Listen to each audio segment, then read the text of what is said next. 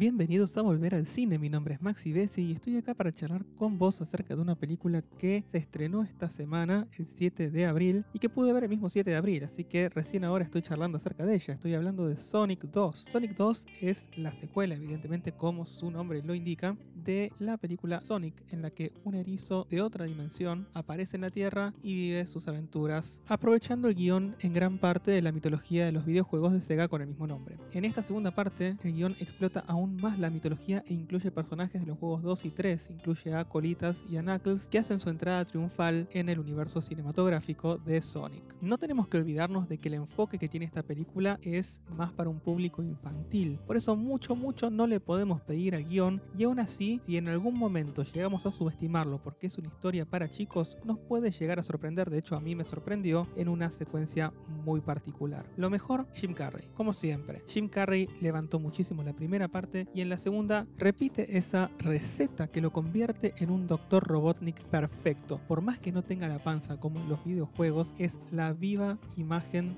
del Dr. Robotnik, malo e irónico constantemente. Desde lo visual, la película es muy buena, los efectos especiales son geniales, se complementan genial con los personajes humanos que aparecen en la película. Los diseños de los personajes son exactamente iguales prácticamente a los de los juegos, así que los fanáticos van a enloquecer. De hecho, a mí me gustaron muchísimo y yo era de los que jugaban esos videojuegos cuando eran chicos. Me recordó muchísimo esas épocas de infancia y la disfruté un montón, a pesar de que fui sin chicos a verla es muy probable que lleguen mis hijos dentro de esta semana o de la que viene a ver esta película que es para toda la familia, pero seguramente la van a disfrutar más los más chiquitos. Hay muchísimas referencias a películas como Fantasmas, Batman, e inclusive varias otras películas más que no voy a nombrar, así te sorprendes cuando la veas, y que sí están dedicadas a un público adulto, porque los más chicos no las van a reconocer. Pero bueno, principalmente los que más la van a disfrutar y van a reírse son los más chiquitos. Para los grandes por ahí podríamos llegar a sentir, como te dije, que el guion se olvida un poco de nosotros. Así que no le pidamos demasiado a esta película y disfrutemos con lo que hay. Definitivamente queda con cliffhanger para una tercera parte, así que esperemos que le vaya lo suficientemente bien como para que podamos ver nuevas aventuras de Sonic, Colitas y Knuckles en pantalla gigante. De esta forma entonces me despido, hasta el próximo episodio, mi nombre es Maxi Bessi, recuerden que pueden encontrarme en redes sociales como arroba